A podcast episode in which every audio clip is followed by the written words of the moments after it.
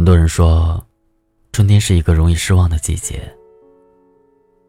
看着花开叶绿的景色，再看看还未交出人生满意答卷的自己，心里会不自觉地滋生出难过的情绪。可是春天，应该作为一个生机勃勃的新开始，而非一个容易让人产生低沉情绪的漩涡剂。嘿。亲爱的听友们，欢迎大家来到这一期的花火，我是锦绣。今天要跟大家分享的文章名字叫《有多少人熬不过生活》，作者吉他。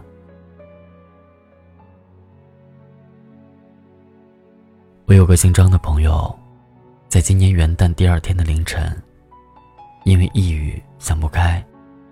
结束了自己二十岁出头的生命。在他离世后不久的时间，他家人在朋友圈上发了一条告知和感谢。那天夜里，我们一群朋友都难受的泣不成声。我不明白有什么事情，非要用结束生命才得以解决。我还清楚的记得。距离他离开这个世界的上一个礼拜，我们还通着微信视频聊着编曲。没想到第二个礼拜，就收到这样的噩耗。如果他还在，我一定会去到他的城市，给他一个拥抱，温柔的对他说：“你不开心是吗？那我请你吃饭吧。”可是。却也有好几次，一个人傻傻的对着他的微信大声骂道：“姓张的臭小子，你一个人就这样走了，你可真自私。”时隔他离开，已经过去三个多月了。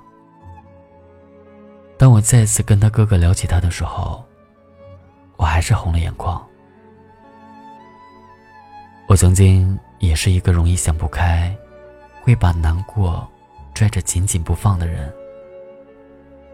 我讨厌那个管理不好情绪的自己，也讨厌不珍惜生命的任何一个你。你潇洒离开，有人为你夜不能寐，难以释怀。我在朋友圈发出过两次“张”这个姓氏。每一次发出去的感受都不一样，也只有我自己知道。这个字，装满了我对这位朋友的无限想念。有的人容易自我放弃，觉得自己过得比这世上的任何一个人都要苦，觉得自己是最不被上帝眷顾的那一个。可是你发现了吗？这些极度消沉的情绪和无形的压力，其实都是你给自己的。在面对问题的时候，你想的太多，没有让自己跳出那个消极的漩涡。当所有的情绪到达顶点后，便一发不可收拾。我想起不久前看过的一则新闻，视频里说到。南昌有一个员工，因为被公司裁员，接连几个月都没有找到工作。面对每个月的房贷、车贷、赡养老人、抚养小孩等家庭开支，生活压力太大，无法排解。于是他狂砸二十台电脑减压。电脑残骸碎了一地的景象，让人陷入沉思。他的情绪发泄完了。可他接下来要面对的是二十台电脑的赔偿。相比之前的生活压力，他的困难并没有因此得以解决，反而给自己往后的人生又增添了一个难题。他在不知不觉中，把外部带给自己的压力给放大了，并让自己陷入这种低沉的情绪当中。如果他当时冷静下来，好好思考，事情不会发展到这个田地。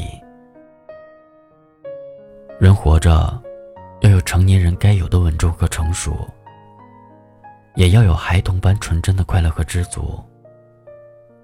你可以辛苦，但不要心里苦。在压力面前，先好好缓解自己的情绪，不要害怕辜负别人。先试着做到，不辜负你自己。人们总说，成长最不痛快的事情，就是随着年龄的增长，我们考虑的事情随之变多。我们不再像小时候那样，轻易做到置身事外。我们渴望回到小时候无忧无虑、什么烦恼都没有的从前。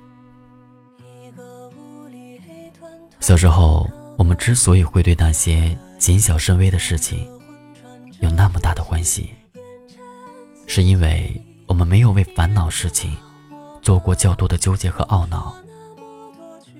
长大以后的我们，同样也可以。没有人剥夺你快乐的权利。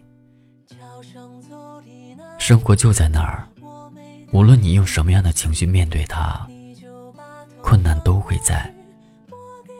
不要把自己逼得太紧。遇难题的时候，冷静的面对。很多事情的结果，都会变得不一样吧。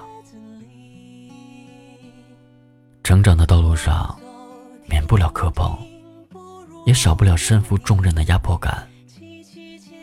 你可以像个局外人一样活蹦乱跳，在人生这场奇遇里肆意欢笑。快乐是你给自己的，难过同样也是。不要总觉得自己是苍穹之下一个渺小至极的蚂蚁。如果连你都看不起你自己，你的人生将变得毫无意义。人生哪有什么不可以？你别轻易放弃，往前方看一看，尽是大好光阴。桥上走的那一句我没到，你别起晕，你就把头转过去，莫给我消息。我欠你啥子嘛？我啥子都不欠你的，你问我这里没这里？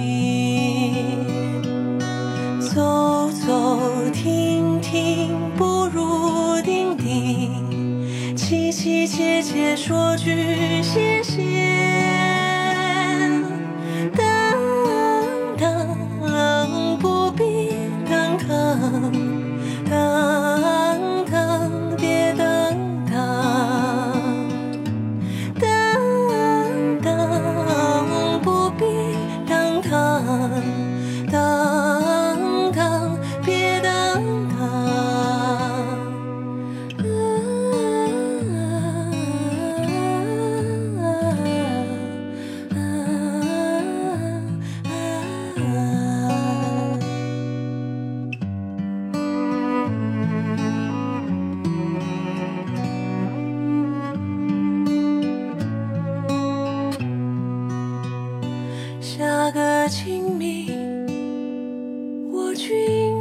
想起你。